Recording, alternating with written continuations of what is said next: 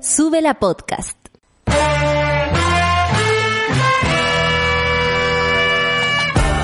Cuando despiertas en otra sintonía, ves las cosas que otros no ven.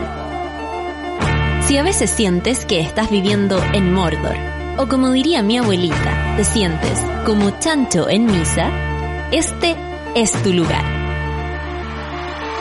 Bienvenido al grupo de contención más diverso de la historia. Para ser parte, solo debes escuchar al resto, participar a tu manera, reír fuerte y comprometerte a buscar más misioneros para esta comunidad. Agarra tu taza y sírvete un buen café con nata, que ya está aquí nuestra guía espiritual, Natalia Valdebenito. Aquí estoy yo, sentada, esperándolos, maquillada como fuerte egipcia, para que ustedes me vean a través de esta pantalla de Sube la Radio. Muchas gracias por estar del otro lado, monada. Hoy día yo no tenía idea, pero es el día del mono. Y así que vamos a celebrar el día de la tenemos día monada, tenemos día. Es el día del mono y vi unas fotos de puros monos así abrazándose y dice, y dije, esa es la monada, porque nos queremos, nos respetamos, a veces peleamos también porque es como una familia esta cuestión. A veces nos gusta, a veces no nos gusta, hay gente que después nos cancela, nos descancela, hay gente que después, oye la nata, y después, oye nata, yo pensé, pucha, disculpe, y así, somos todos así, absolutamente volubles, tal como el clima, tal como eh, el tiempo, y hoy día es un día importante para la cosmovisión, para, mm, para esas cosas que no se tocan, para lo intangible, que también es belleza, no se nos olvide, ¿no? Es como el amor, es como incluso el odio, como esos sentimientos que no, no, no, no tienen una forma, eh, al contrario, tienen forma cuando uno los demuestra. Y si es amor, por ejemplo, con mayor razón. Hoy día es 14 de diciembre y es el día del eclipse. Eh, lamentablemente para la zona donde se iba a ver con mayor precisión, eh, al sur de Chile está nublado, con lluvia y todo el cuento, pero la gente allá lo está disfrutando de igual manera. ¿ah? Yo creo que básicamente la cosa era huir cada uno de sus casas. el eclipse va a acompañar a, a toda esta familia y y desde ese lado también vamos a estar súper atentas y atentes a lo que ocurra esta mañana, este día entero. Eh, yo no sé cómo, yo no estuve en el eclipse del año pasado, así que no tengo idea cómo se vive ni siquiera aquí en Santiago de Chile. Lo único que sí se recomienda es no cantar el himno nacional y podríamos, eh, eh, ¿cómo se llama?, cambiarlo por, no sé, la internacional. Esa es la, que propongo yo. ¿ah? Arriba los pobres del mundo. Una propuesta. Van a encontrar que es muy pasada, pero bueno, no importa. Vamos al informe del tiempo entonces con esta carta sinóptica. Muchas gracias, Charlie. Y cachado que se ponen como con una weá así, como que hacen así, Arica, 23 grados. Claro, están con un, eh, en este caso es una crema para las manos. Eh, Arica, 23 grados. Iquique, 22. Antofagasta, 21. Y Copiapó, 26. Altas temperaturas por Copiapó. Igual va a estar con nubecitas. La Serena y Coquimbo, 19 grados. Y aquí la cosa se empieza a poner más calurosa porque en Valparaíso 20 grados y absolutamente despejado, igual que en Santiago, que iban a ver 32 grados. Hay 30 grados en Rancagua, 28 grados en Talcarrete, que a la sombra me imagino son 28, pero al sol deben ser como 38, la verdad. Chillán 24, Concepción 17, Temuco 17 grados, llovizna. Veo lloviznas para allá, Valdivia también lluvia, Puerto Montt lluvia también con 15 grados, 16 grados en Coyhaique lluvia, pero siempre se aparece el sol. ¿Qué onda Coyhaique? ¿Qué onda Coyhaique?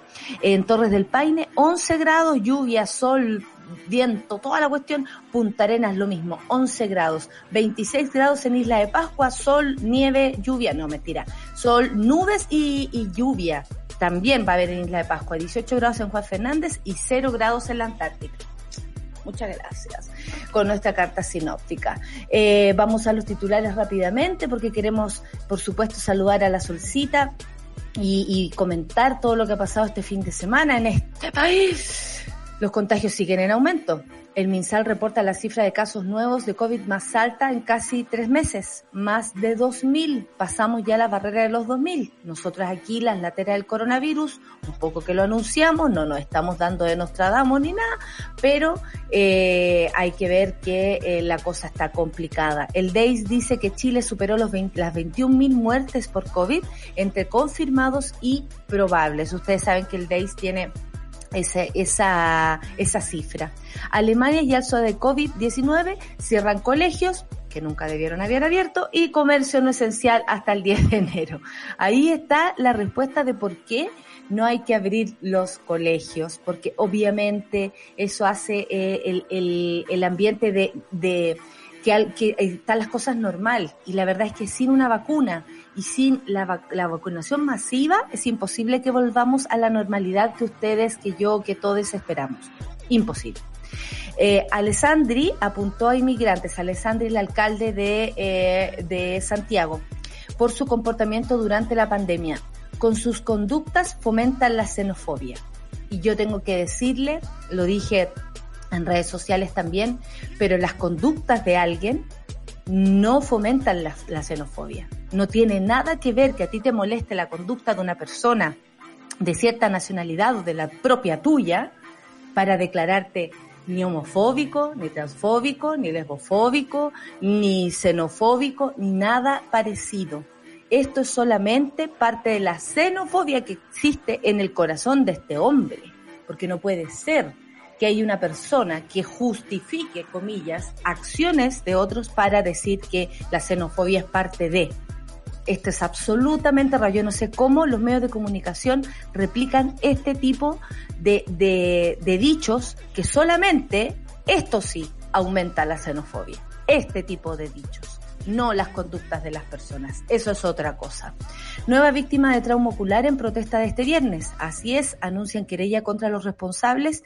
Eh, habría sido también un fotógrafo, ¿cierto? Eh, bueno, está bien complicada la cosa. Una vez más, Carabineros sigue en la misma, ¿no? No hay nada que hacer. Ministro Briones, lo que define el TC, el Tribunal Constitucional, es muy relevante para cerrar la llave de un nuevo retiro del 10%. Claro, ellos ahora se están haciendo los lindos con el segundo retiro del 10%, pero quieren ir al Tribunal Constitucional para que no se dé la tercera, la tercera posibilidad de sacar el 10%, otro 10%, ¿cierto?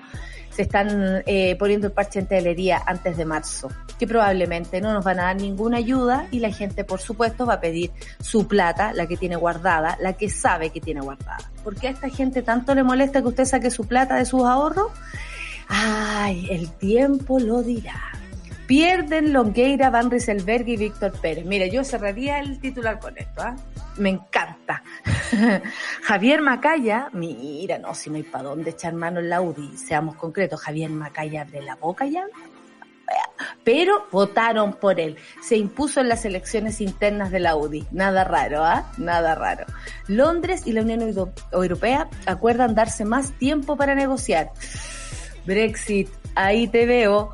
Son las nueve con nueve minutos. Oye, lo del Brexit es una historia que no termina. Bueno, porque tenemos que ser como nos dijo ella incluso en este programa, mirar el mundo, mirar todo lo que pasa con una visión más amplia, es que vamos a escucharla a ella, a la jefa, con todo mi corazón, con todo mi amor, Ana Tiyu. ¿Y a qué? Café con Natancio. Para la calle que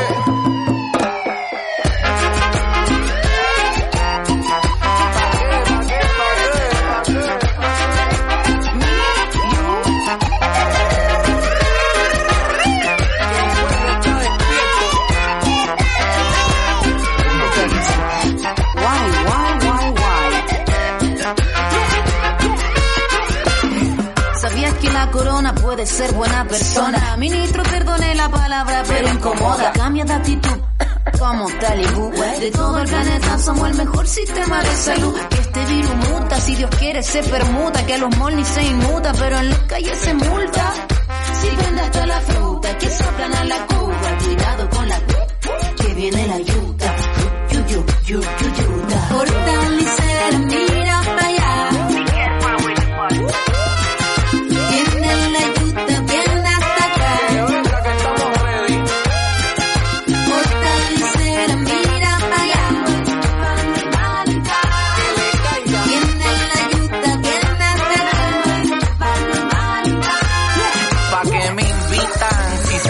si me agitan, incitan la violencia robando y después critican. Desde los New Yorkers hasta mi gente de Chile, que se cuide el gobierno antes que los aniquiles. Somos miles, ya cansados del maltrato, de sus mentiras y atracos, de los puercos y de los pacos, saquen cucharas y platos, ya pónganse los zapatos, que hasta el más hipocondríaco está listo para luchar hace rato.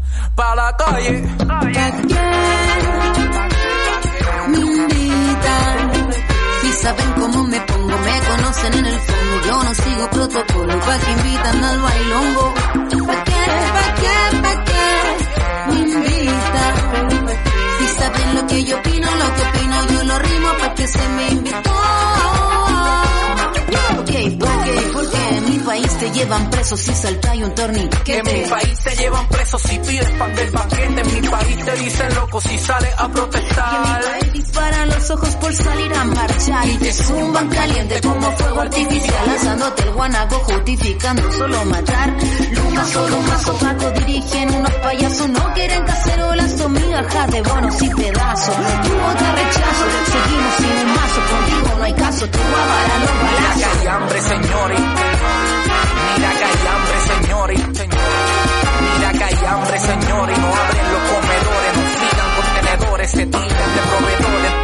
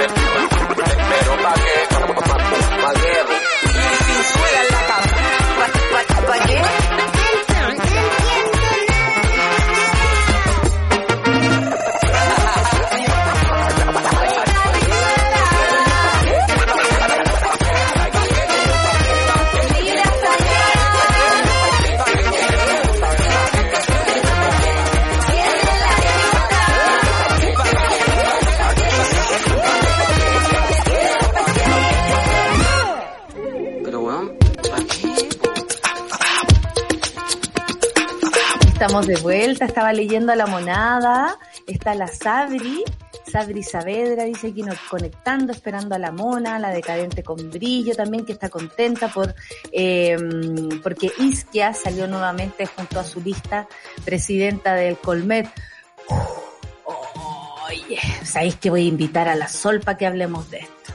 Porque resulta que yo leí una galla que dijo, puedo dormir tranquila pensando que Isquia sigue siendo la presidenta del colegio médico. ¿Sí o no que sí? ¿Sí o no que sí? Sí o no, sí, totalmente, pues nada, yo también pensé lo mismo, me imaginaba todo este comando eh, ultra conservador que arremetió, digamos, en los últimos meses de, de la campaña de Isquia y dije, oh no, qué, qué alegría que al menos va a haber algo así como, se entiende como una defensora del pueblo, ¿no? Eh, que ayer me dio mucha risa porque el Fernando Paulsen en Tolerancia Cero hablaba de eso, que era necesario tener un defensor de, de los lectores, que la, es la figura del ombudsman, alguien en el diario que dice, loco, lo que tú estás diciendo aquí va a dejar la escoba afuera, o que aboga por los propios intereses de la gente que, que le pone sentido común, así. como algo así, Sí. como que dice, ey, Sí. ey, ey, ey, ey, esto se está pasando Eh, del sentido común. Claro, entonces hablaba del ruido, un montón de cosas y creo que si hay algo que nos ha eh, entregado Isquia durante eh, su reinado es eh, certezas en un tiempo de mucha incertidumbre, certezas sobre el cuidado, sobre lo que se viene, sobre las expectativas que tienen, eh, Sobre las la salud, intenciones, sí, sobre las intenciones, eh, es bastante a mí me, me significa un bálsamo para el corazón escuchar a Isquia referirse Sí. a las cosas de, O de sea, salud. lo último que hubo, este balance en la moneda frente a Sebastián Piñera y les mandó su buen raspacacho con esa voz tan eh, suavecita, además que tiene Isquia para decir todo lo que se le ocurra, lo cual encuentro que también es, es un superpoder, porque Sí. decir las cosas y al mismo tiempo que esto no, per- a ver, no, no se califique como violento, porque yo Claro. creo que todos escuchamos lo que dijo, la prensa escuchó, el gobierno escuchó, la gente escuchó y resulta que nadie tuvo cómo, cómo agarrar sus dichos y hacer otra cosa. Claro. ¿Qué es lo que hacen generalmente, no? Eh, hoy la, la doctora Isquia lo que hizo fue in- interpelar al presidente. No, le cantó clarito las verdades nomás. Claro. Y le dijo que ellos, en el contexto de doctores además, en el contexto que ellos habitan, porque ella habla desde su lugar, desde presidente del colegio médico, que hoy día más que nunca además han sido importantes en esta lucha contra el coronavirus, con, con han demostrado también ser la contraparte de un gobierno muy sordo, muy violento en todo su, en, su hablar, en su impronta, en cómo nos han incluso transmitido eh, las posibilidades de cuidarse en esta pandemia, eh, un gobierno que nos hace responsable de sus propios errores, eh, y en fin, y ella, por otro lado, eh, al decir incluso verdades. Ella dijo hace mucho rato, la región metropolitana va a tener que volver a confinarse porque si no, la cosa viene así, así y ya está. Y es tal cual lo ha dicho. También hay, yo creo, am, con pruebas, con, con, con cosas como no sé, fehacientes, cosas que tú ves concretas, ha logrado eh, tener la credibilidad también de la gente. Tal vez nunca fue tan importante el colegio médico como hasta ahora, lo cual a mí por lo menos me, me pone contenta. La Polimia dice, Monita, yo solamente lamentamos que no habrá club de golf para los médicos, eh, a jugar a las bolitas nomás, porque creo que esa fue también un, el, el contrincante, parece que era bien repenca, ¿sabí? Es que hay que entender que los un médicos son... per- porcentaje, ¿ah?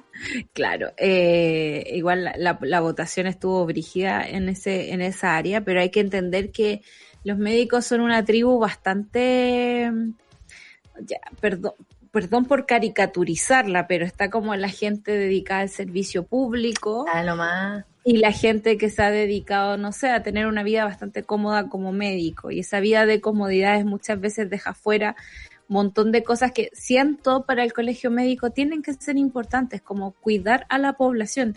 De hecho, escuchaba a Isque en la mañana y decía, el gobierno sabe que cuenta con nosotros en términos de preparar campañas de comunicación cuando las Pese cosas todo, cuando, han cuando estado ahí.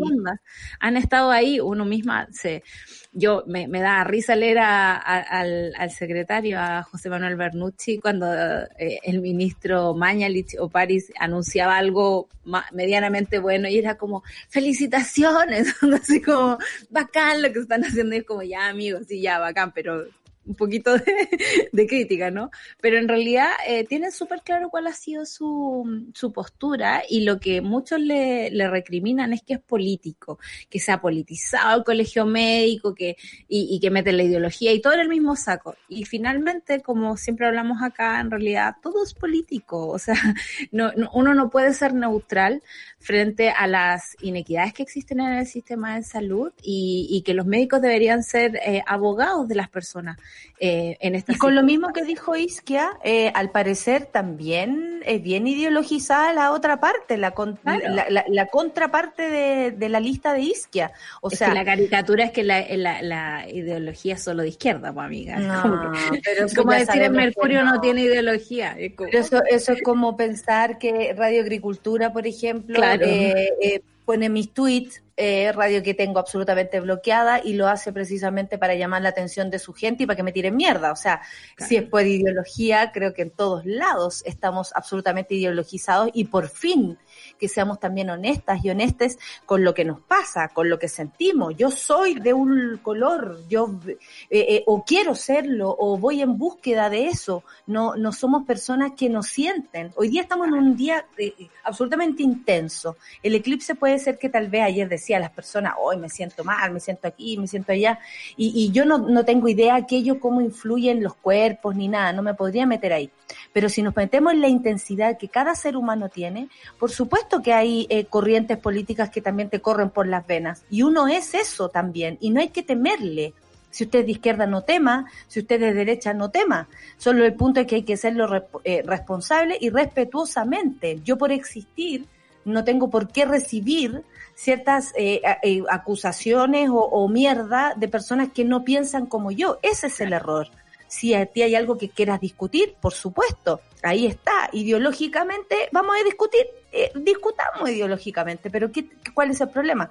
Y, y, además, no es menor que es que haya ganado eh, con un porcentaje, eh, son más de 800 votos, creo que algo así. Eh, el- la, la diferencia no fue por tanta, esperaban tal vez un poco más de diferencia, pero la campaña que se hizo en, porque no fue una campaña a favor de otra lista, fue una campaña en contra de Isquia. Sí. Y eso sí es ideología usada mal. Esa es la ideología usada en contra de alguien. Es ahí cuando uno dice, ya, ¿cuál es el problema entonces? El problema es cómo usted utiliza la ideología, no como usted. eh, por eso usted cree que al usarla yo lo hago mal. Entonces, claro. Eh, se hizo una campaña en contra de ella que por suerte no eh, no, alcanzó. como- no, no, no alcanzó para, para hacerla callar. Oye, la Pau Fernández dice, se cayó Gmail, tengo una entrevista de trabajo por Meet. Alegría, alegría, alegría. Y como que se ríe un poco. Nuestra tengo- pauta está conectada a Gmail, le aviso. Así que como, estamos ahí absolutamente eh, eh, En pausa, ¿te das sí, cuenta tú que- peleando los bots, pensé que los fachos me habían hackeado la cuenta, dice Marcela. No, Marcela, estamos todos igual, no te Es el preocupes. mundo mundial. El mundo El mundial mundo está sufriendo por, por la caída de Gmail. Sí, más que con la pandemia, yo creo. Eh, los contagios siguen en aumento en Chile y eso hay que tenerlo súper claro. Volvieron las eh, lateras del coronavirus, los contagios siguen en aumento. El MinSal reporta la cifra de casos nuevos más alta en casi tres meses. Esto es de 2.139 contagios nuevos por COVID-19 en las últimas 24 horas, 24 horas, perdón, en el suelo nacional. La cifra de nuevos casos de coronavirus fue informada el domingo es la más alta eh, que se registró desde el viernes 25 de septiembre, cuando hubo 2.222 contagios. O sea, desde septiembre no teníamos este número. Eh, ¿Qué más podemos decir? En cuanto a las muertes por COVID-19 en las últimas 24 horas hasta el día de ayer, fueron 40 personas, 40 personas fallecidas, lo que eleva, eh, según lo que indica el MinSal, 15.886. BAT, el DEIS, dice que ya superamos la cifra de 21.000 muertes por COVID-19 entre confirmados y probables. Los contagios acumulados, incluyendo los casos sospechosos, suman 6.400, perdón, 646.340 en total de todas las personas que en este país han contraído el virus. Me parece muchísimo si pensamos que un millón estamos a la, está a la vuelta de la esquina. Sí, eso te iba a decir. Siempre hay que pensarlo, yo lo pienso como en plata. Si Chile son 19 millones de, de personas, como ya 19 millones de pesos. Eh, medio millón no es poco, igual. como No, medio millón de no, personas contagiadas es lo que tenemos ahí y sobre todo tenemos a esas personas eh, circulando. Yo sé, por ejemplo, que en pueblos más chicos, como en Santa Cruz, es súper más fácil controlar a las personas que están contagiadas. Uno ve la estadística y dice, no sé, 30 eh, contagiados, 25 están en una casa, eh, 2 están en residencia sanitaria, 3 en el hospital. Y uno dice, ah, te- te- te- tienes la dimensión de dónde están esas personas. Y si bien medio millón frente a 19 millones podría ser una distancia más o menos grande, el problema es que el bicho no se contagia uno a uno, el bicho se contagia uno a los que tenga, pero cerca. Y a medida que voy caminando por la ciudad, a medida que voy trabajando, Y si usted eh, anda de bilucho, con mayor razón. Lo agarra el bicho, eh, no sabemos todavía muy bien cómo funciona, solo sabemos que deja estragos en el momento de, de tener la enfermedad y posterior a la enfermedad. Y por eso es tan importante que tengamos en conciencia el informe del DEIS, porque el informe del DEIS es el que maneja las cifras que maneja, digamos, la OMS, que tienen que ver no solo con el acceso a un PCR, porque eso solo pasa en países donde hay plata para hacerle PCR a todo el mundo, si bien Chile se destaca dentro de Latinoamérica por hacer más PCRs por cantidad de millón de habitantes que otros países, todavía no es suficiente. Y, no es menor, digamos, eh, contar con el diagnóstico médico, que son los casos sospechosos que cumplen con todo el perfil del coronavirus. Y en Chile, tener 21.000 personas fallecidas es demasiado. Es la misma cantidad de fallecidos que tiene Alemania, por ejemplo, en este momento, solo que Alemania tiene 80 millones de habitantes. Entonces, esas diferencias son las que en la comunicación de riesgo que hace el gobierno eh, no está presente. O sea, recuerdo tú que hace una semana Paula Daza decía que en realidad en Navidad nos podemos juntar de 15, 20 personas. Y yo entiendo que hay familias grandes, por ejemplo, pero esa familia grande probablemente pueda dividirse durante Navidad, digamos, y no celebrar toda la gente juntos. O sea, yo creo que pasar de esas indicaciones a una a volver al menos en la región yo creo que uno también tiene que ser responsable eh, yo creo que con lo que podemos colaborar es como ser súper honestos con nuestro comportamiento por ejemplo si yo no estoy o, o- o sé que he estado con gente que por ejemplo por, por situaciones de trabajo por situaciones eh, incluso que, eh, que por ahí te lleva la vida, eh, no necesariamente eh, de salir a carretear, porque bien sabemos que hay mucha gente carreteando y que ya se pasó esto por cualquier parte, pero si uno observa bien su comportamiento, sabe si puede o no eh, hacer otras cosas. Entonces, por ejemplo, eh, los doctores decían que si uno quiere cuidarse para el 24, debería empezar a cuidarse desde ahora. Claro. Entonces, tener Sí, un comportamiento absolutamente responsable, es decir, cada paso que tú das, sepas perfectamente dónde y cuándo lo das. Es tu propia trazabilidad. Claro. ¿Cierto? Si tú sabes que eres una persona que ha estado en contacto, en con, perdón, constante riesgo, por ejemplo, al subirse a una micro, al subirse al metro, tal vez debieras evitar eh, ir a ver a tu abuela el 24 o el 25. Sabemos que esto han sido varias de las fórmulas en cómo nosotros, lo que haga eh, el servicio público, lo que haga el MinSal es otra cosa. Claro. Solamente nosotros tenemos que ver también y velar por nosotros mismos. Y también nos estamos dando cuenta que aquí hay una cantidad de, de instrucciones cruzadas que lo único que hacen que la gente se confunda. Entonces, para que no nos confundamos, si, sigan su propio actuar. Y si ustedes de verdad, eh, con, con, con la verdad en la mesa dicen, ¿sabéis que yo me he expuesto bastante? Creo que es mejor que si me cuido de aquí a tal fecha, mejor que no vaya. O me he cuidado para ir a ver a mi abuela el 25 y darle un, no sé, un embeleco o llevarle unas flores, no tengo idea. Pero eso es lo que hay que hacer. ¿Cachai? Como si ya no nos están cuidando en todo este tiempo, nos han dejado a merced de, del bicho, cuidémonos entre nosotros y cada uno hacer su propia revisión de cómo se ha ido comportando. Si el martes pasado tuve contacto con una persona, entonces me tengo que morar dos semanas más en tener contacto con otra. Y es así, es lo único que hemos aprendido durante este tiempo. Bueno, en Alemania la alza de los casos sigue también muy fuerte. Cerraron colegios y el comercio no esencial hasta el 10 de enero, porque allá son brígidos para las medidas. Para la y para la Navidad son brígidos para la Navidad. Están todos sufriendo en este momento. Todos los comercios no esenciales, así como las escuelas y guarderías, hay que entender también que estamos en otras épocas de, de por en ejemplo, otro ciclo del en contagio. otro ciclo. Ayer decían, hoy vengo del futuro a decirles lo que va a pasar acá. A ver, si nosotros tenemos dos meses en que los cabros chicos y estudiantes en general no van a clases, no deberíamos por qué tener este mismo comportamiento. O sea, no tiene ninguna coherencia. Aquí en Chile son dos meses en que los niños no van a salir de sus casas a estudiar, por ejemplo. Entonces, no debería ser este nuestro futuro, si lo pensamos bien. Ahora, yo creo, ya Pero allá escribí, pero no le puse send, te lo escribí, pero no le puse send, Solcita. Yo creo que también aquí hay un control de tipo mm, publicitario respecto también a la, a la, a la misma pandemia. Siento que el gobierno está usando para sí misma la pandemia. Pero Eh, el Chile gobierno, el gobierno, el gobierno nuestro, nuestro, no sé, Ah, ya. Alemania, yo no tengo idea. Eh, el nuestro, por ejemplo, para, para mantener a la gente encerrada, los contagios, para, para el toque de queda. O sea, tenemos muchas cosas para decir, "Mm, aquí no solamente nos están cuidando, aquí además nos están reprimiendo, que es la diferencia que hay con Alemania, que además me imagino que a la gente la tienen más o menos con- contenida en aspectos económicos. Sí, la tienen súper contenida en aspecto económico y también hay una cuestión con la democracia bien fuerte. Encerrar a un alemán es una cuestión, eh, no es menor, no es menor. Después de la caída del muro, digamos, y de que, de que existían las dos Alemanias, eh, quedaron súper delicados con, la, con el tema de la movilidad.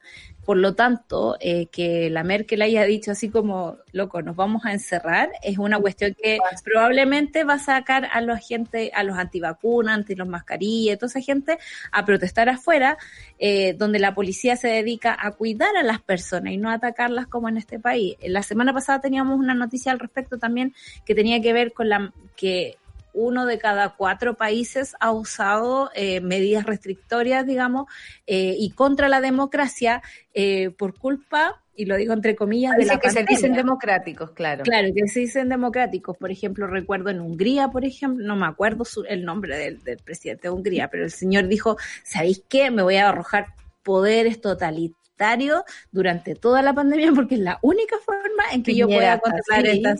Piñera está así porque llevamos un montón de tiempo de su mandato bajo toque de queda. A mí no me parece menor que lleguemos a eso, bajo la excusa de que solo de esta forma puede controlar, digamos, las cuarentenas en Chile, que en realidad las cuarentenas funcionan solo si eh, estás cerca de la moneda, que según yo este fin de semana, por favor. O sea, Aparte, ¿qué cuarentena me estáis hablando? Si de es lunes a viernes puedes ir a a comprar, trabajar, a, a trabajar, a darte una vuelta donde sea, el cerro está abierto, eh, puedes ir a, o sea, puedes ir al lugar que, que tú necesites, sobre todo a comprar, que es lo que más le debe importar, a comprar a el retail, no a comprar a, la- a, a, lo- a los negocios pequeñitos que ojalá todos vayamos prefiriendo también, ¿no? Eh, me parece que, que sería óptimo hacer nuestra propia contrapro- con- contrapropuesta, que es, es comprar en otro tipo de comercio, pero eh, a comprar al retail, que ellos mismos, ¿no? Son los que te, te dan este servicio, sabemos, sabemos muy bien el retail a quién le pertenece, entonces, eh, y el fin de semana te tienes que guardar. Eh, es, es, tan incongruente nuestras medidas que no es raro que estén aumentando los contagios si no se hace algo así concretamente. En Alemania eh, se había declarado, debemos intensificar urgentemente y más todavía los esfuerzos. Esto lo dijo el presidente alemán Frank Walter Steinmeier. Steinmeier, eh, la autoridad moral del la autoridad moral del país. Cáchate aquí, ¿quién podría ser la autoridad moral? Isquia, listo. Listo, listo, eso nos moral. Nos quedamos ahí. Y Elia también yo agregaría de vez en cuando. Porque Elia me gusta por su franqueza. O sea, como que Lo que pasa es que ella pertenece al, al antiguo orden. Claro, es muy antiguo. Es, orden, es muy sí. antiguo orden, ¿cachai? Y nosotros queremos New Order. eh, y, y para eso necesitamos a Isquia. Oye, Pero el New Order está complicado. Escuché también era a Boric hablando de. hoy que casi de le roban el libro al final. Yo, ¿sabés qué lo que quería decir? Es que me llama la atención estos ¿Qué onda este programas que no son de preguntas. Es O sea, es como, es como un interrogatorio y es como un juego de futuro, ¿cachai? A ver, si yo le pongo a Pamela Gira y José Antonio Caz, ¿por quién vota? Como yo prefiero cambiar de domicilio, francamente. O sea, weona, Alemania. Alemania, me voy a Alemania, me voy a Alemania si pasa No, eso. yo diría así como, no, prefiero meter la cabeza en la caca. Como que Claro. me iría, me iría al, al Al otro extremo. extremo, Muy porque bien, muy francamente. frente- pero sí, tienes toda la razón. Además, una que era como futuro rara. una especie y que- y que lata porque hay personas que son buenas para conversar Eh, y yo creo que de lado y lado hay diputados, senadores, senadoras que tal vez sí se puede conversar y a través de eso descubrir más cosas. Claro. Pero el interrogatorio, la encerrona, eh, a mí me parece como in- eh, ya a esta altura es incómodo. Eh, también vi la entrevista que le hicieron a, y flojo, sí, a Giorgio Jackson, eh, un poquito mejor, sí, en la mañana con, con Mónica González, y Alejandra Matus y todo. Y claro, ahí Giorgio también podía un poquito más conversar, pero tenemos, claro, eh, hay grandes diferencias. Yo no quiero hacer diferencia entre las mujeres de un lado y otro. Me parecen súper valorables Escobar y Mónica Rincón, para qué decir. No tengo nada que decir, pero tiene que ver con la fórmula del, del, del- Hay un estilo marca, digamos, en, en CNN que, que llega a ser molestoso. A mí me molesta mucho porque no me gusta Y la después política. leyó poesía a Boris y le querían robar el libro. Como, oye, pero que regale el libro. Y es como, hijo, anda con su propio libro, cómprate tu propio libro tú. Igual me llamó la atención el Lolo llegando con los libros, ¿caché? Porque fue la primera cosa que vi, fue como, "¿What? ¿Y por qué tiene una pila de libros ahí una entrevista? Como Porque si a yo lo mejor se aferra a sus libros, claro. Mira, es una forma que le dio su, su terapeuta. Si usted Claro. se siente seguro de andar con sus libros Lleve de sus poesía, libros. lleve sus libros de poesía para donde sea. Bueno, como sea, hay que sobrevivir. Bueno, y la poesía es una parte para sobrevivir, Es creo yo. Eh, 9 con 35 solcitas, sin poesía, eso sí, pero nos vamos con la canción de Mamita en Eclipse. Bonnie Tyler con Total Eclipse of My Heart. No, qué canción se pasó. Es por Gmail, dice, por Gmail. Así que reciban Gmail a su Gmail. Ya. Vamos a escuchar entonces Total Eclipse de mi, en mi corazón, Café con la Tenzuela. Heavy la canción, heavy, heavy.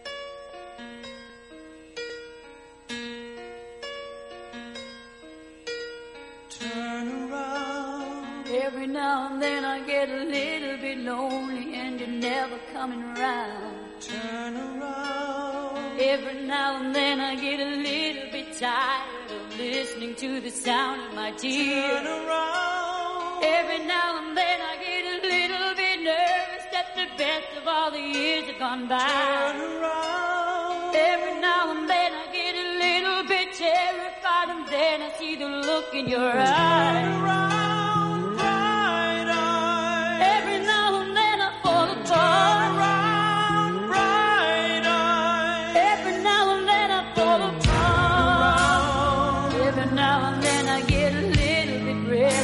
I dream of something wild. Turn around. Every now and then I get a little bit helpless and I'm lying like a child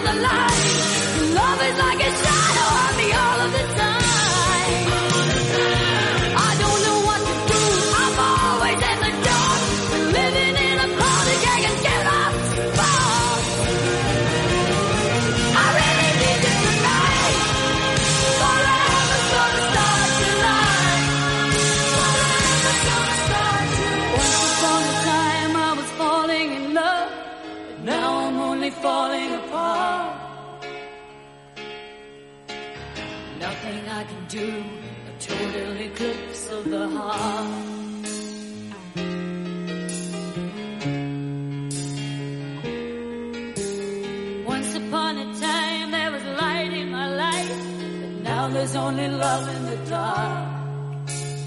Nothing I can say, a total eclipse of the heart. A total eclipse of the heart.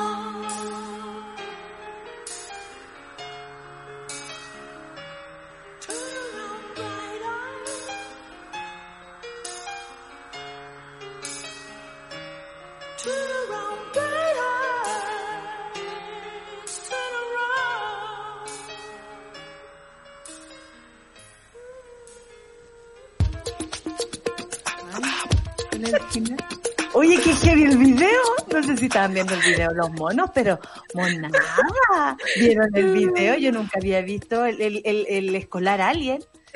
El, El acólito alien. el acólito, y ella lo mira así como que de qué estamos hablando. No, el revisionismo del cancionero me gusta a mí porque, por Dios, que uno se encuentra con Uno sorpresa. cada cochina. Espérate, oye, voy a hacer un cambio aquí eh, públicamente. Nada que eh, se me cayó Lo cogí. foto, weón. Entonces, esta no, que- no, que yo- no quiero que haya un eclipse de otro tipo. Eh, oye, de otro part. sí, lo triste es que en Conce parece que se va a nublar para variar. Yo creo que lo dicen a propósito del Total Eclipse of, of My Heart. Eh, Está lloviendo en el sur, o sea, Sí, pero, el fenómeno ocurre igual, la temperatura va a bajar igual, eso ustedes lo van a sentir en el cuerpo y por suerte en la oscuridad también se va a presentar. Sí, por Así supuesto. Muy Oye, la-. Soy la Clau, dice, recién logrando incorporarme me pilló con este temazo CTM eh, y me encuentro que me veo tierna con las trenzas. Muchas Ah. gracias. Qué tema que se sacaron, dice la Josecita. El Pati Perro, eh, mira, nos manda una noticia, dice, grúa cayó sobre vivienda en Comuna Independencia. Hay varios heridos y personas atrapadas. Ay, no, Uy, qué esperamos que, bueno, vamos a darnos cuenta que me mandaron un video y aparece el negro, el negro de WhatsApp. De WhatsApp. Eh, Amiga, no lo hagas. ella me dijo, no, no me hagan esto ahora. A esta hora no, a esta hora no porque no he tomado desayuno, ¿ah? así que por favor. ¿Quién se- por favor, yo estaba hablando de una grúa y me aparece este gallo. No, no, no, no, no, no se pongan así. Oye, Solcita, eh, están todos felices con la canción. Muy buena elegida, eh, hay que decir que entre, entre todos aquí, tú, tú fuiste la que la pidió, ¿cierto, Solcita? A propósito esta, de... esta, esta canción está en mi, en mi lista. De esa que uno canta con, con el corazón así. No, pero el video, por favor, échale una mirada No, el video. video, el video está brígido. Cancela la huevona lo del video, te juro. Oye, eh, Alessandri, hablemos de esto porque sabéis que esto tiene que ver con, un- con, con algo que tenemos que reflexionar. Esto no es solamente una, un encabezado de una noticia, no, esto hay que hacerle una bajada porque entre nosotros también tenemos que reflexionar al respecto. Alessandria apuntó a inmigrantes por su comportamiento durante la pandemia y dijo, con sus conductas fomentan la xenofobia. Y aquí hay que explicar las cosas, yo creo que varias veces. Yo creo que lo único que fomenta la xenofobia es el mismo señor Alessandri. No creo que las conductas de alguien en especial fomenten un odio respecto a toda la comunidad que esa persona represente. O sea, si a ti te hace pensar que si una persona de otra nacionalidad, ni quiero nombrar otra nacionalidad para que no parezca que, hay un sesgo tampoco, pero si te hace pensar que todos son iguales, es eso es xenofobia, no es una no es una opinión respecto a un comportamiento que, ¿por qué? No, no- si no te parece correcto, si no te parece que es eh, afín a tus gustos, eso es perfecto, es una opinión, tú puedes tener una opinión, pero la xenofobia es otra cosa. Y esto es bastante dramático que un alcalde, un alcalde que por favor le pedimos a todos los votantes de la comuna de Santiago hagan lo posible.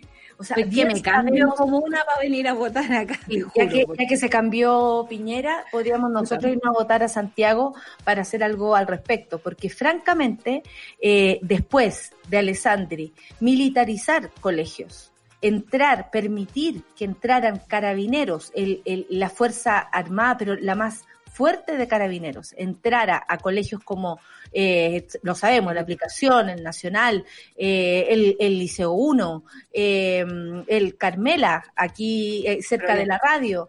Eh, muchas veces nos tocó ver también cómo, cómo era el asunto. Él, él- él el alcalde de Santiago permitió que a niños y niñas y adolescentes les pasaran y, y- y vivieran cosas que para su edad, más allá de ser un montón de, de jóvenes eh, exigiendo medidas, reclamando, protestando, ha hecho un daño feroz, feroz a la educación, feroz a estos colegios emblemáticos y feroz además a cada una de esas personas y a cada una de esas familias. Y ahora, más encima, le sumamos esto, porque el alcalde de Santiago advirtió tanto a la población extranjera residente en la comuna como a los jóvenes a, eh, a propósito de acatar las medidas sanitarias que dictan las autoridades. Santiago fue una de las comunas que más cuarentena extensa tuvo, dijo, y para nosotros sería un tremendo castigo retroceder.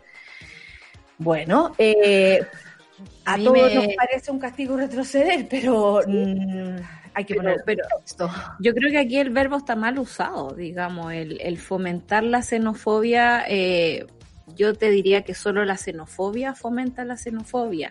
Esas ganas de eh, justificar con, al- con argumentos algo injustificable, me parece como súper eh, mala señal por parte de una autoridad que debería tener los estándares básicos de respeto por las personas. Esto es un, eh, un- un comentario nacido desde el prejuicio mismo. La comuna de Santiago recibe mucho migrante y también se tiene que entender porque es un lugar donde se trabaja mucho, no es una comuna donde vivamos muchos vecinos, a mi mismo dormitorio. Claro, vivimos como dos personas, el resto son oficinas. Eh, y, y me parece que, que, que desconocer esa fuerza laboral y, digamos que si tanta preocupación tienes por los migrantes, eh, toda la señalética, todo lo que tiene que ver con el cuidado durante la pandemia debería estar en más de un idioma, ¿no? Pero no. Eh, tenemos, eh, por ejemplo, carabineros solo custodiando la moneda. En el resto de los lugares no hay control. Yo que salgo de vez en cuando de mi Ninguna casa comuna más. en ninguna comuna más. Eh, no hay, tú puedes pasar al lado de un carabinero sin mascarilla y el carabinero no te va a decir nada, digamos. Aquí se, uno eh, se preocupa mucho más de los derechos humanos de los semáforos, y lo voy a decir con harta comilla al aire, Y de los Eh, postes, y de los buses. y de los buses, que la, de la- la agenda de buses que hubo este fin de semana. Claro, una comuna donde se mutila a las personas, donde los vecinos vivimos, o sea, yo ya no paro de estornudar en mi día a día y en la noche, porque me tienen absolutamente gaseada mi calle. Entonces, es muy, eh, eh, por eso digo, está muy mal usado el verbo porque en realidad solo la xenofobia fomenta la xenofobia. Y me parece que eh, Alessandri, con todo su apellido vinoso y con toda la posibilidad de educación que pudo tener, es bastante flojo al seguir manteniendo ese prejuicio como alcalde de una comuna Claro. diversa. Él está hablando además de la Navidad. Dice, estamos a 12 días de la Navidad y esto, habla así del Paseo Humada, hubiese estado repleto de gente, la Plaza de Armas, el Teatro Municipal, cantando villancicos, un árbol de Pascua, la familia reunida. Hoy día Santiago está destruido. Hablemos entonces de la cantidad que- de plata que se ha gastado con la intendencia en pintar y pintar y repintar los rayados de la calle, que yo te digo, es todo Pero que Aparte que, cree- ¿sabéis lo que pasa? Es que eh, a mí me da la impresión también que eh, eh, estos alcaldes y la misma prensa hacen como de una calle Chile entero. Y yo sé que han habido destrucciones, por supuesto lo sabemos, el Crown Plaza no pudo funcionar nunca más, eh, la fuente alemana se fue de ahí, porque sabemos que es un lugar que se armó eh, como parte de la primera línea de esta lucha social, ¿no? Que eh, se le llamó estallido social. Pero más allá de eso, eh, destruido Santiago, así francamente, ustedes serían capaces de decir algo así a viva voz, sabiendo que eso no es cierto. Santiago, primero que todo, no es solamente Plaza Italia, hay un montón de calles y que no solamente destruye, como quieren decirlo la gente, los carabineros son parte importante de esta destrucción. Porque si no fuera por los gases, si no fuera por porque se, se, eh, eh, se parapetan en calles para poder eh, hacer ataques ahí en tu calle, hacer ataques después a la gente que va camino a la micro. Ojo, hay mucha gente que ni siquiera ha estado participando de la protesta y se incluso se han ido detenidos. Entonces, destrucción, él no conoce su comuna entonces, porque hay un montón, la comuna es mucho más grande. Yo vivía en la comuna de Santiago y te puedo decir que el- donde yo vivía, en el barrio Huemul, destruido no hay nada.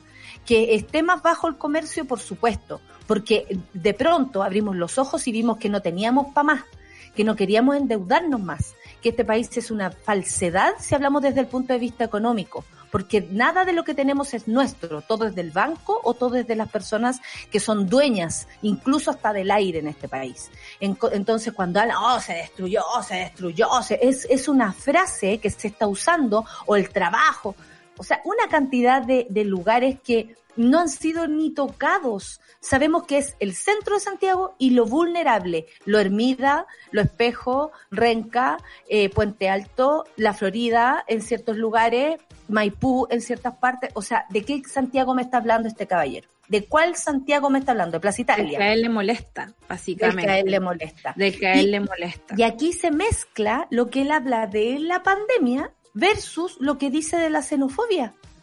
Porque dice, el jefe comunal sostuvo que para controlar el aumento de casos que ha afectado a la comuna en las últimas semanas va a depender de del comportamiento colectivo. Por supuesto, lo tenemos claro. Siempre que haya una autoridad clarísima en dar las instrucciones, por supuesto. No sé si también él hace una, una crítica al respecto. Hoy más que nunca se necesita empatía, dice. Santiago es una de las comunas con cuarentena más extensa, en fin. Eh, apuntó también al comportamiento de los jóvenes y la población migrante que reside en Santiago. Los jóvenes son los que más se han reunido en fiestas clandestinas, lo cual fue confirmado durante la fiscalización eh, que se realizó desde el, munific- desde el, muni- desde el municipio. Eso Uno o dos o tres casos, por ejemplo, no, no, repre- no, no entrega un porcentaje, no es representativo, no es tendencia, es noticia y es espectacular porque por Dios que los medios la cubren así como fiesta clandestina en la esquina de no sé Y si hay alguien conocido, con mayor razón, por eso O sea, parece no. que es lo único que les importa. Claro. Después dijo Santiago es la comuna del país con más migrantes, inmigrantes, a veces algunos con sus conductas fomentan la xenofobia, quiero decirlo abiertamente. Y aquí es donde él se equivoca y nosotros quisimos hacer un alto en esta noticia, tal vez pasando por encima por otras que son igual de importantes, pero la xenofobia no tiene nada que ver con que a ti te moleste que tu vecino de cierta nacionalidad haga, ponga una música, sea de cual o tal forma. Perdónenme, pero no tiene nada que ver una cosa con otra. Siéntete libre de molestarte con algo, por supuesto, pero la xenofobia, odiar a otro porque pertenece a otro lugar que no es el tuyo, es ignorancia pura, igual que el racismo, igual que todas las fobias parecidas a la homofobia, la transfobia, la lesbofobia y todo lo que se les ocurra.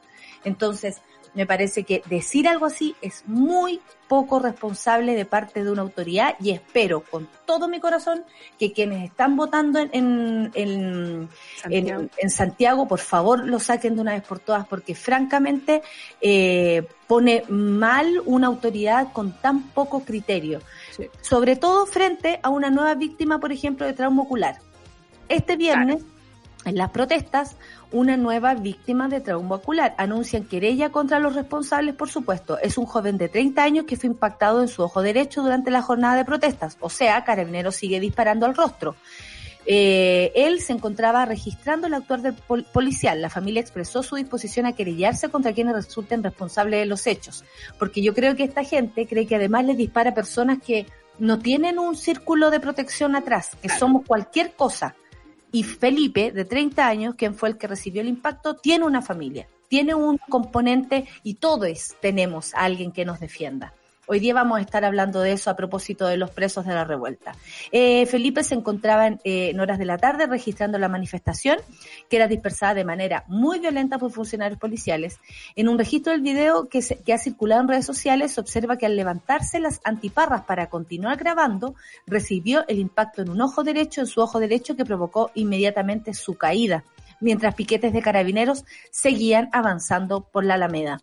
Eh, por 500 personas, ¿ah? No estamos hablando Sí. tampoco que existiera un, un ejército de gente tirando piedras siquiera, nada. Nada. Em, pero la la madre- embestida estuvo fuerte. muy fuerte, Fuerte, muy fuerte. Están, eh, ellos siguen en su guerra psicológica y Sí. Piñera sigue actuando de la misma manera.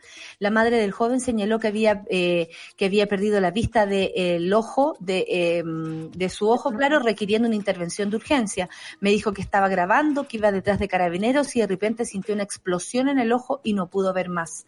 Mi hijo tiene un video que lo subió a Facebook porque él seguía grabando en ese momento, donde sale que empezaron las detonaciones y alguien se escondió detrás de un árbol y ahí empezó a gritar lo que le pasó en el ojo. En tanto, la abogada Mariela Santana de la Corporación Promoción de los Derechos del Pueblo, CODEPU, ha tenido acceso a información directamente con la familia, sostuvo que hasta anoche no pudieron intervenir al joven porque estaban a la espera de un escáner que detallara el daño ocular y los elementos alojados en el ojo.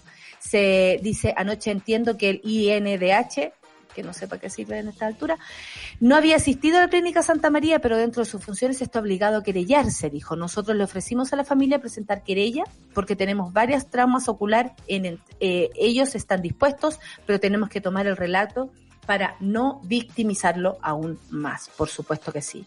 Eh, bueno, oye, del, del INDH no hemos hablado tanto.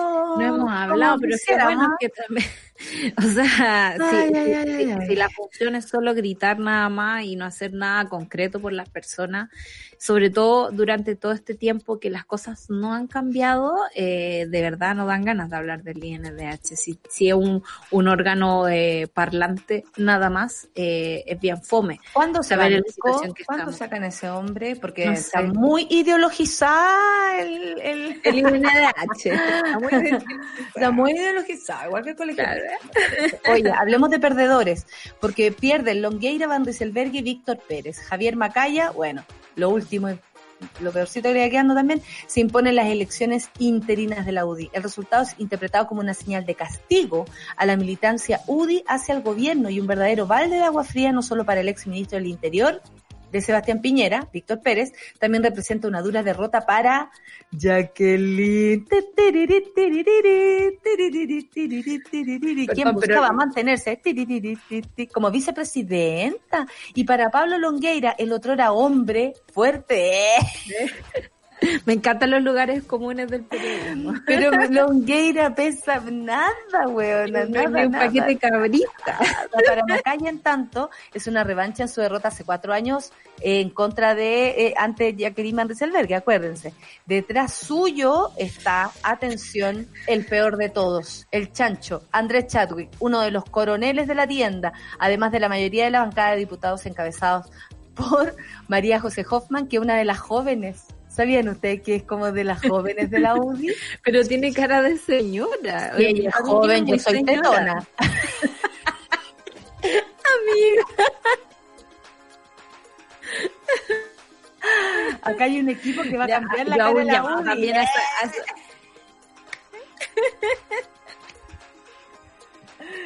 Ok, ok. Bueno, eh, lo importante es que perdió Jacqueline. Eso es lo que queríamos decir, nada más que. Solo queríamos quedarnos con eso. Lo pusimos hasta en rojo en la pauta. ¿Qué creen que les diga? Y yo no puedo mover aquí porque no se sabe si esto va a desaparecer en cualquier momento. Oye, eh, le mando un saludo a la marmocha. Dice te- tremendo tema, la marmocha que va como precandidata para ser constituyente, una de nuestras monas, los monos se están, se están organizando y me parece fantástico. Un abrazo para ti marmocha, espero que te vaya muy, muy, muy bien. Oye, nos vamos a una pausilla porque volvemos con, con una súper invitada. La verdad es que queríamos hablar de este tema hace rato. Bueno, eh, yo, las organizaciones de familias, de familiares y amigos de presos políticos, los hoy presos de la revuelta, va a estar con nosotros María Magdalena Rivera, quien es la abogada de la Defensoría Popular, para hablar de este tema que por supuesto nos interesa y nos tiene absolutamente preocupadas, sobre todo llegando la Navidad y estas fechas que a tantas personas les ponen aún más nerviosas y más tensas re- respecto a, al sentir, ¿no? Vamos a escuchar a Yorca con Mentí y se la vamos a dedicar a la UDI. ¿Les parece? Café con nata en suela. Tengo que limpiar, tengo que limpiar mi desorden. Tengo que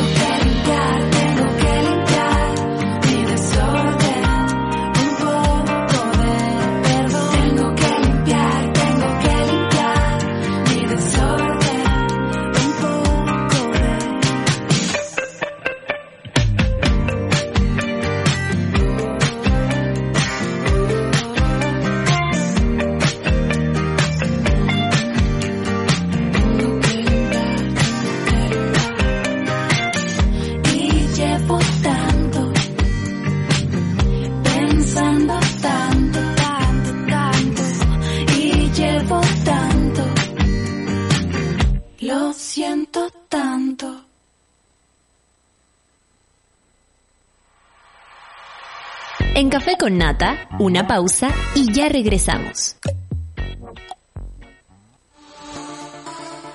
Eleva tu voz con los micrófonos USB de Blue.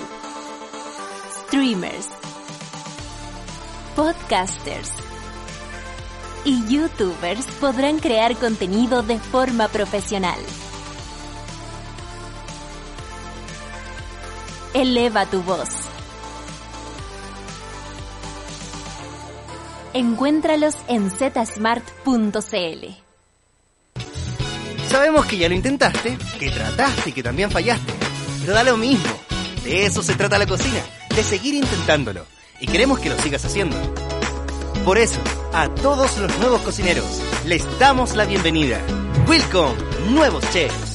Descubre todos los artículos que tenemos para ayudarte a que lo sigas pasando bien en cocinailco.cl en los principales comercios del país.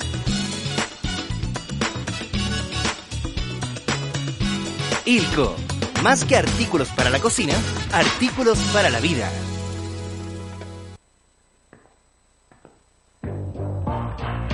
Cuando el contexto nos tapa la boca, buscamos cómo subir la voz. Para decir que somos un país diverso. Compuesto de múltiples colores. Para decir que hemos cambiado. Aunque los medios de comunicación no. Porque están estancados, desconectados, dormidos. La libertad de expresión necesita nuevos actores. Que amplifiquen nuestras voces. Nuestras opiniones. Nuestros intereses. Nuestras historias, pasadas y futuras. Las de nuestro Chile, un nuevo Chile. Que desde hoy tiene un nuevo medio. Programas en vivo, podcasts, series, películas, noticias y la mejor música del mundo. Baja la app y sube la voz.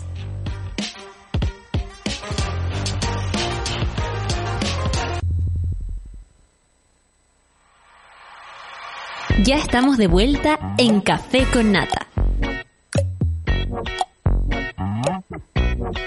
las 15 horas, Curro Guerrero nos trae canciones, por supuesto, como siempre, siempre nuevas, nunca repetibles, en un nuevo capítulo del Soundtrack de la Vida, el programa más antiguo Sube la Radio y el más querido, por supuesto, que jamás ha repetido una canción. Y además a las 16.30, conéctate con Jamie Navarro y un nuevo capítulo de Baila con todas las novedades de la música y la onda del TikTok. Hoy Baila se viene como día viernes, así que prendido total para que no parezca lunes. Tómate el tiempo para conversar, que en Café con Nata es lo que hacemos ahora junto a un nuevo invitado. Como dicen las calles, no es justo tener presos políticos cuando deberían haber políticos presos, así tal cual. Las organizaciones de familiares y amigos de presos políticos eh, se están organizando, están por supuesto consiguiendo, como la misma María Magdalena nos cuenta, y vamos a hablar con ella hoy día, se las quiero presentar, María Magdalena Rivera, abogada de la Defensoría Popular, a más de un año, el 18 de octubre, hoy actualizamos y nos actualizaremos de la situación de quienes eh, son los presos de la revuelta, como se han llamado. María Magdalena, un abrazo y muchas gracias por estar aquí con nosotras. Hola, muchas gracias a ustedes por la invitación y que sea un gran programa. Muy gracias. Pues contenerte a ti ya va a ser grande porque queríamos hablar de este tema que nos tiene muy preocupadas, por supuesto, eh, y además porque aparecen todas las semanas noticias. Como tú misma nos contabas, la semana pasada salieron dos chicos en libertad, se resuelven otros otros otros dos casos de otras dos chicos también, y los parlamentarios de la oposición presentaron una iniciativa por un indulto a las y los imputados y condenados por diversos delitos en el contexto de manifestaciones que comenzaron en octubre del 2019, a más de un año. Sabemos que la justicia se demora, María Magdalena, pero ¿por qué tanto? ¿Por qué un año estas personas siguen ahí en todo Chile, a, eh, a lo largo de todo Chile, por supuesto, eh, presos en este minuto? Eh, bueno, primero, claro, eh, hay una discusión que es muy importante. A mí me parece que eh, debe hacerse porque en la televisión, en los programas de televisión, ayer mismo vimos a una serie de politiqueros, yo creo, yo le digo efectivamente politiqueros que tienen eh, los oídos tapados, que no escuchan para nada lo que a partir del 18 de octubre eh, la mayoría de los chilenos y que incluso el 25 de, de, de octubre, ¿no es cierto?, el 2020 en el plebiscito por una amplia mayoría, eh, todo el mundo dijeron no queremos a esos políticos, sin embargo ellos continúan como si estuvieran en otro planeta, en otro mundo, en otra esfera, eh, planteando cosas, digamos, sin preguntarle a nadie. Eh, entonces, la primera discusión a mí me parece, digamos, que hay que reconocer, al contrario de lo que dice todas las autoridades en este país, que sí existen presos políticos. El concepto de preso político es un concepto acuñado eh, a nivel mundial, y que eh, se le aplica a todas aquellas personas que resisten, se oponen, enfrentan los planes aplicados por los distintos gobiernos en el mundo. Entonces, cuando dicen que no hay presos políticos, eso está en la cabeza de los políticos eh, que pretenden, ¿no es cierto?, dirigir este país, pero que a todas luces no lo dirigen, porque si no, no existiría el 18 de octubre eso. Entonces, primero existen presos políticos y después, digamos, eh, el, el periodo tan inmensamente extenso que las personas están presas antes de recibir o eh, eh, una, una, eh, una realización de su juicio, ¿no es cierto? Es porque el sistema judicial está hecho para eso, porque la cárcel, el castigo punitivo del Estado chileno está para poner ejemplo en el resto de las personas. Eso ya nos hemos dado cuenta. Pero es un ejemplo que necesita, perdón María Magdalena, algún tipo de revisionismo, ¿no? Porque no parece resultar eh, es a, atentatorio, creo yo, contra los derechos fundamentales de las personas. Sabemos la, eh, las condiciones de hacinamiento en las que viven las cárceles chilenas y ese tipo de cosas. Al final es como una medida con la que el gobierno o la justicia se casa y no hay, no hay una revisión de esa medida. Y yo te quería preguntar por, por las cifras. ¿Cuál es la cantidad de, de presos políticos que tenemos en este momento? ¿Cuántos de ellos, por ejemplo, son menores de edad, que era algo que nos preocupaba mucho a nosotros? ¿Cuántas son mujeres eh, y cómo está la situación ahí? Ya, yo tengo que ser bien honesta porque esa es una cifra bastante, eh, por así decirlo, eh, relativa u oscura. ¿Y por qué? Ah, porque, porque no todos eh, y todas eh, los que están eh, presos, primero hay que definir, algunos están presos en la cárcel, otros están pres- presos en su domicilio, que son muchísimos, ya que no pueden salir ni siquiera a la vereda, porque si los van a controlar, Carabineros hace un abuso excesivo además en ese control del arresto domiciliario total, van a las 11 de la noche, a las 3 de la mañana, a las 5 de la mañana, a las 4 de la mañana, a cualquier hora. ¿ya? Muchas veces tocan desde la esquina o desde afuera, eh, ponen la sirena, eh, las personas están durmiendo, no alcanzan a despertar y ponen ahí no está en su domicilio. Y eso significa que corren el riesgo de volver a la cárcel. Entonces es una cuestión, digamos, que tienen a toda la familia eh, en, en- En alerta. en- en alerta constante, en una tensión constante. Hay otras personas que tienen otras medidas cautelares que también significan privación de libertad, arresto domiciliario parcial nocturno, etcétera. Entonces, lo que tenemos que considerar acá que a partir del 18 de octubre pasaron por los tribunales de justicia aproximadamente 25 mil personas. ¿Ya? 25 mil personas que fueron imputadas por diversos delitos. De esas personas también es muy importante conocer y que son cifras, digamos, que a nadie le importa, que le da lo mismo a la institución, digo. Por ejemplo, eh, personas que fueron imputadas por delitos de robo en lugar habitado o los saqueos, por así decirlo, no acreditándose si saquearon o no saquearon, si se llevaron algún eh, eh, eh, artículo o no se llevaron algún artículo, los metieron a la cárcel por la ley antibarricada y en la ley antisaqueo y todas estas leyes, digamos, que ha profundizado la criminalización y muchísimas de esas personas han optado por responsabilizarse del delito con el objeto de salir de la cárcel.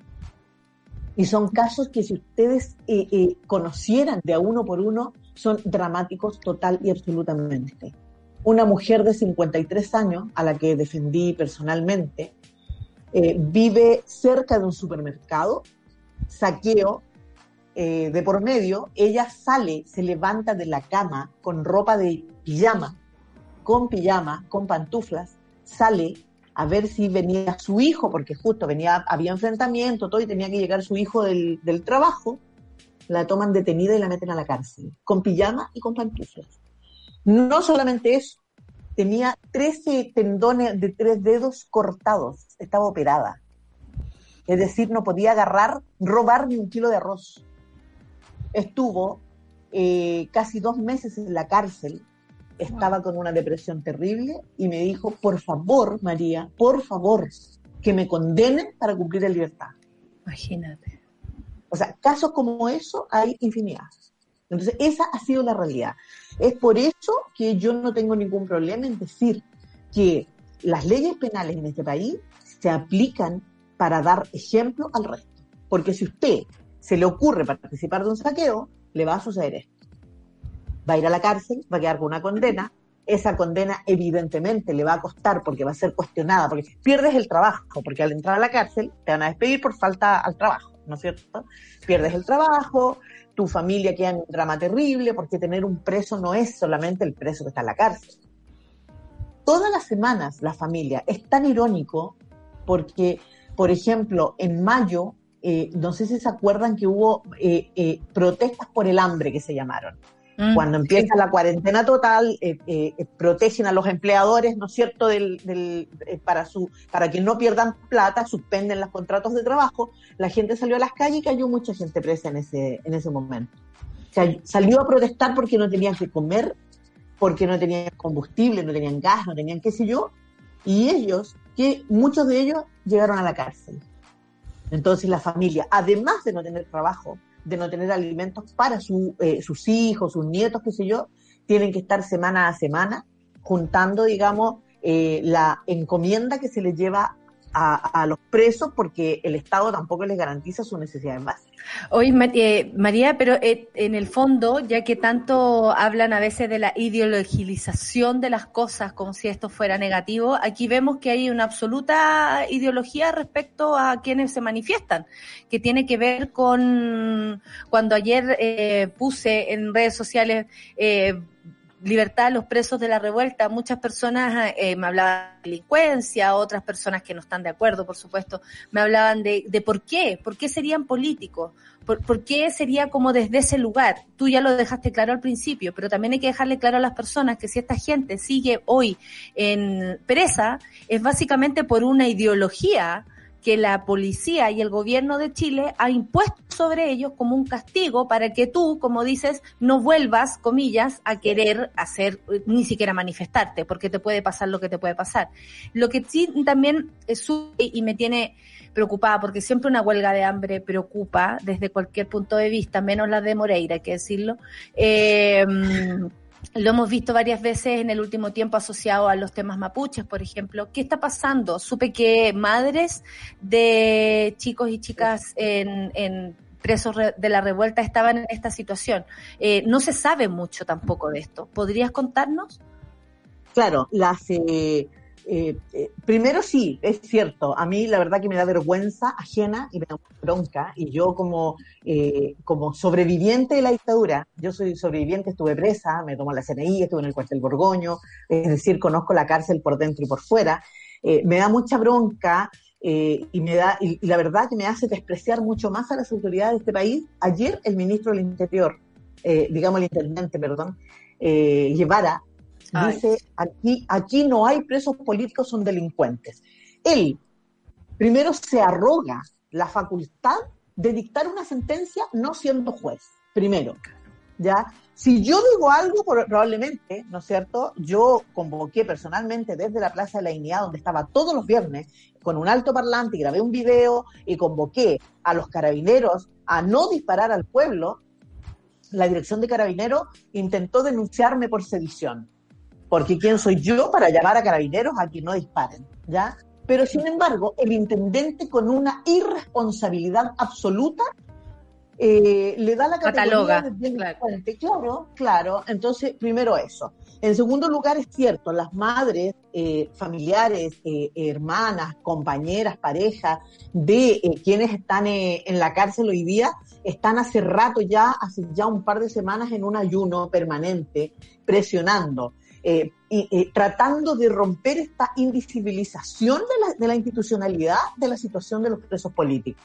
Entonces, están, yo estuve un, eh, solo un día ahí, también, digamos, por, la, por el cuidado de- del contagio y todo eso, Claro, porque claro. yo ya soy abuela, digamos, entonces, y tengo algunos problemas respiratorios, entonces tengo que intentar cuidarme, pero estuve ahí, estoy atenta, están ellas. Eh, lamentablemente, ante los oídos sordos completamente. En la época de la dictadura había una institución que, le dio visibilización a la lucha por la libertad de los presos, que era la iglesia, pero hoy día la iglesia está más abajo del suelo, no existe, nadie la respeta, entonces tampoco hay alguna institución que apoye en eso. Entonces solamente la lucha popular, la solidaridad de la gente, que ha sido yo creo que muy buena, y que lamentablemente los medios de comunicación, digo, por eh, eh, decisión de las autoridades de este país, viven en otro mundo, sigue habiendo, ¿no es cierto?, en los programas de televisión solo farándula, ton- la tontera, digamos, y no se habla de los problemas reales. Claro, Entonces, los- a nivel a nivel nacional hay bastantes presos, hay eh, pocas condenas, las eh, la propuesta del Ministerio Público es condenar así, pero terrible, eh, con años y años y años a los chiquillos, y, afortunadamente hay, ha habido algunos jueces criteriosos que han dictado eh, sentencias más bien eh, bajas, por así decirlo, con la posibilidad de que los chiquillos o cumplan en libertad o en no tantos años como uno se, como quisieran los fiscales o los políticos de este país. Y otra cosa, el gobierno de Chile dice que hay independencia de los poderes. Falso. Falso. ¿Por qué? Primero, digamos, porque Sabemos que hay 10 10 familias que son dueñas del país, dueñas del poder, dueñas de los bancos, de los recursos naturales, dueños de todo, dueños también de la política, porque han financiado las campañas de esos políticos que están en el Parlamento, subsecretarios, ministros y todo. ¿Y qué pasa con esa situación? Eh, sucede que las leyes las hacen ellos, han profundizado. Los chiquillos que son formalizados por bombas Molotov, por ejemplo, eh, llegan al control de detención y los fiscales hacen un escenario, pero Steven Spielberg es una lenteja al lado de ellos. Porque ponen un montón de adornos a esa formalización, al juez no le queda otra posibilidad de decir es un peligro para la sociedad, es un peligro de fuga, por lo tanto debe quedar preso. Qué Al pasar el, al pasar el tiempo uno se da cuenta, ¿no es cierto? O sea, eh, eh, eh, logramos acreditar en muchos casos que no es así. Que no es así y logramos revertir, solicitar el cambio de medida cautelar, pero la Corte de Apelaciones, esos ministros, esos ministros que acaban de absolver a 60 eh, integrantes de, de la DINA, de la CNI, de la DINA, eh, que fueron responsables de custodiar a esos presos políticos en la dictadura, los absuelven. No tienen ninguna responsabilidad. Entonces, ¿qué explicación queda eso cuando vamos a revisar la cautelar de un chiquillo que supuestamente, supuestamente, porque no está condenado, lanzó una bomba molotov? Esos mismos ministros dicen, no, se queda preso. Entonces, ¿qué explicación hay a eso? Perdónenme, pero hay que tener dos dedos de frente, ¿no es cierto?, para darse cuenta que acá las presiones son políticas. Y el gobierno, ¿por qué tiene injerencia? ¿Por qué no hay independencia? Porque la Intendencia o el Ministerio del Interior, en todas las causas, tiene querellas presentadas y muchas veces no son los fiscales los que apelan, pero sí la Intendencia o el Ministerio del Interior. Es decir, el gobierno de Chile. Sí. Sobre eso, María Magdalena, te quería preguntar, porque probablemente para muchos que no están muy eh, asociados, digamos, a los casos de, de presos de, de, la revuelta, quizás no conocen cuáles son los casos emblemáticos o si existe cierto patrón. Tú ahora nos adelantas, ¿no? Esto de que en todas eh, las querellas, digamos, los que apelan son eh, la Intendencia y el gobierno de Chile. Pero, pero ¿qué otras cosas se pueden ver como patrón común, además de esta detención, digamos, arbitraria, por ejemplo, el caso que nos contabas de la señora que está detenida eh, en pijama y en, y, en, y en zapatillas de levantarse. Bueno, tenemos un chico, un chico digo yo porque debe tener poco más de 30 años, que tenemos certificados ya. Eh, hay un grupo de médicos que se llama Médicos en Resistencia, eh, son los médicos que visitan a los presos en la cárcel. Nosotros les solicitamos que visitaran a uno de los chicos porque nos enteramos por su hermana que él tiene un diagnóstico de eh, deficiencia mental. Ya. ¿Ya? Entonces, eh, el día del control de detención, el juez dijo, ah, pero es que ese certificado es muy antiguo. Como si ese, eh, esa, ese diagnóstico tuviera posibilidad de cambiar. ¿no? Él tiene pensión del Estado por su calidad, digamos, mental, y sin embargo lo, eh, lo imputaron por varios delitos en Melipilla. Nosotros solicitamos a estos médicos que lo visitaran, lo visitaron, efectivamente nos dieron un nuevo certificado y ¿qué hizo el juez? Cambió la prisión preventiva por internación en el hospital Horby, en el hospital psiquiátrico, mientras le hacen el diagnóstico. Entonces, también, si tú sabes que hay una persona que es incapaz mentalmente, incapaz, ¿cuál es la salida que das? ¿La prisión, la cárcel? ¿Cómo lo haces? Tenemos la causa de eh, Mauricio Cheuque, un obrero, obrero que se dedicaba a instalar ventanas de aluminio, nunca participó. Y a, a, diferencia, digamos, de muchos que sí han estado en las movilizaciones, él no participó jamás. Él fue, salió temprano al trabajo por, por el transporte, había, él fue el 14 de noviembre, día que se conmemoraba la, la muerte de eh, Camilo Catrillanca. Él fue, se fue a la casa de sus padres, a la Victoria, a saludar a los padres y se encontró con una protesta en la población La Victoria. Estaba ahí, no participó, no tenía nada, qué sé yo, y él insiste, declaró ante el juez, está, digamos, hay eh, eh, una, unos eh, muestras de que evidentemente ese parte tiene muchísimos errores y está desde el 14 de noviembre del año pasado preso. Y lo acusan de tener eh, bombas Molotov en su bolso de trabajo. Él insiste, lo atropellaron, Carabineros lo atropelló para tomarlo detenido. El día yo lo vi, digamos, tenía una herida increíble, así le pusieron miles de puntos en una pierna, golpeado, la nariz fracturada, le sacaron cresta y media para hablar en, en- Me acuerdo en perfecto. vocabulario coloquial, lo escupieron, lo insultaron porque tiene apellido mapuche. Y está todavía en la cárcel. Ahora estamos, eh, tenemos fecha, fecha de juicio, 29 de enero eh, haremos su juicio oral. Por Bueno, ejemplo. Y hace poco carabineros también, al parecer, o sea, hace poco le dispararon a un carabinero en, en la Araucanía. Eh, al parecer ahí también hay un, o sea, el sesgo está absolutamente puesto. ¿Qué te parece a ti, María Magdalena, conociendo todo el, el contexto concreto y real que tú conoces? versus el proyecto de indulto que el miércoles los parlamentarios de oposición ingresaron eh, a la Cámara. Eh, porque busca conceder el indulto general a las personas detenidas en el contexto del estallido social desde octubre hasta la fecha. ¿Qué te dice a ti? ¿Qué, percepción tienes de esto? Porque también podemos decir eh, hoy muchas gracias, next, o de verdad es algo importante. Bueno, yo creo que cualquier medida, cualquier medida destinada a conseguir la libertad de las personas que están eh, encarceladas, eh, siempre es, eh, eh, es buena, pero provoca ilusiones.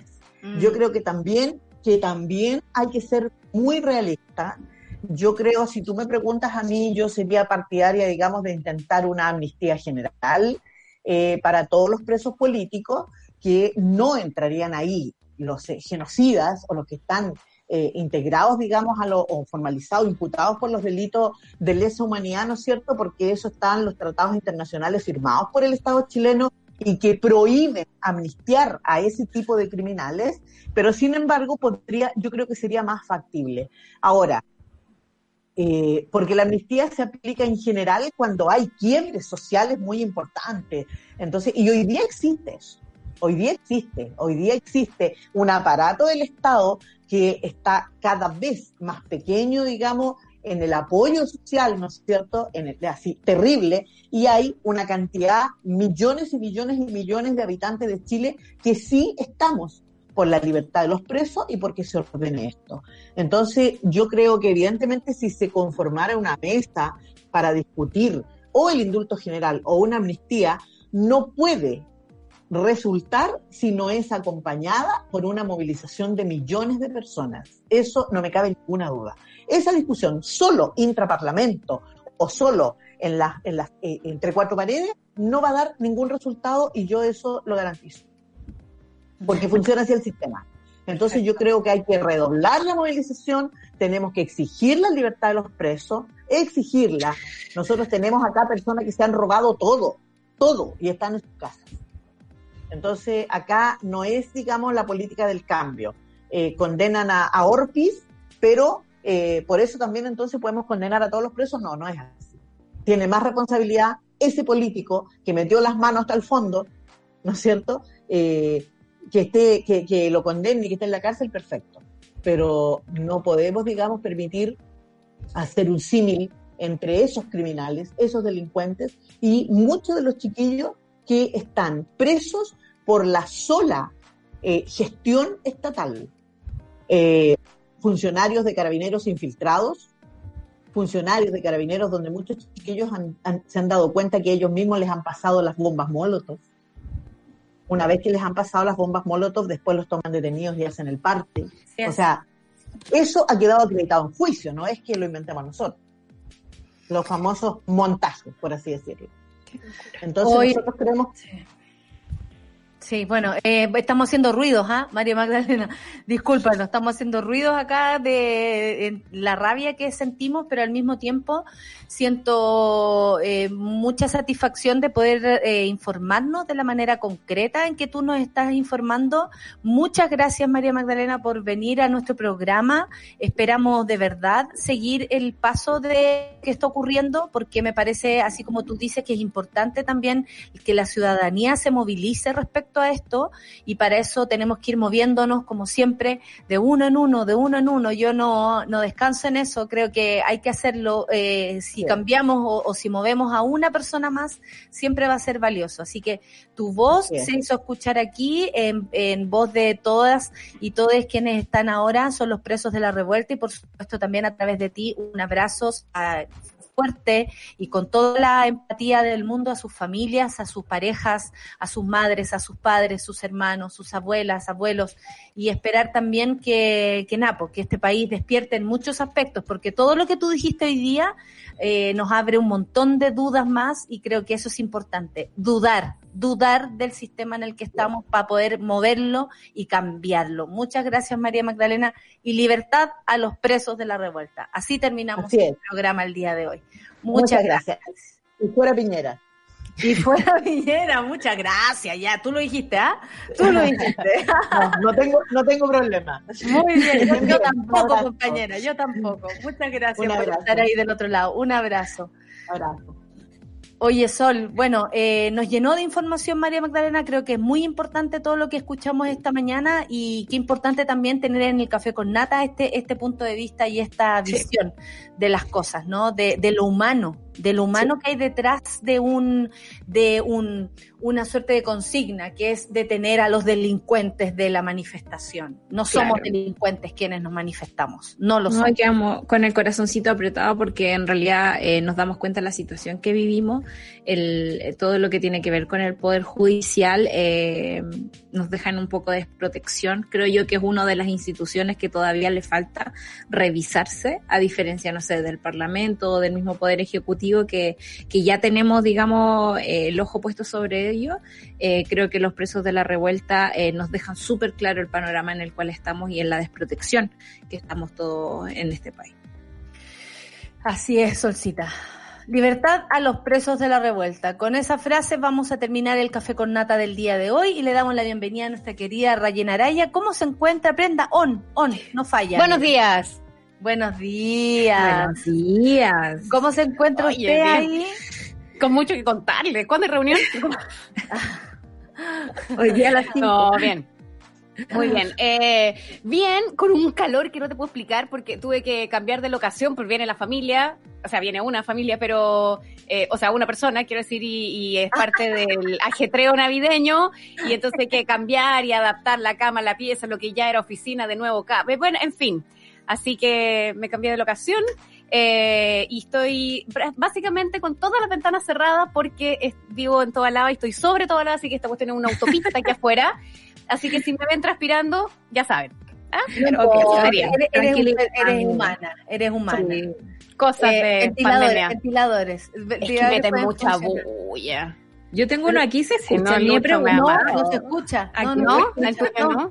no? Se escuchan, amiga. Y yo que soy una función de teatro con Tengo un uno, tengo uno como industrial. Pero ya. Se va a volar, como que se va a volar la... va a estar así como Cepelín.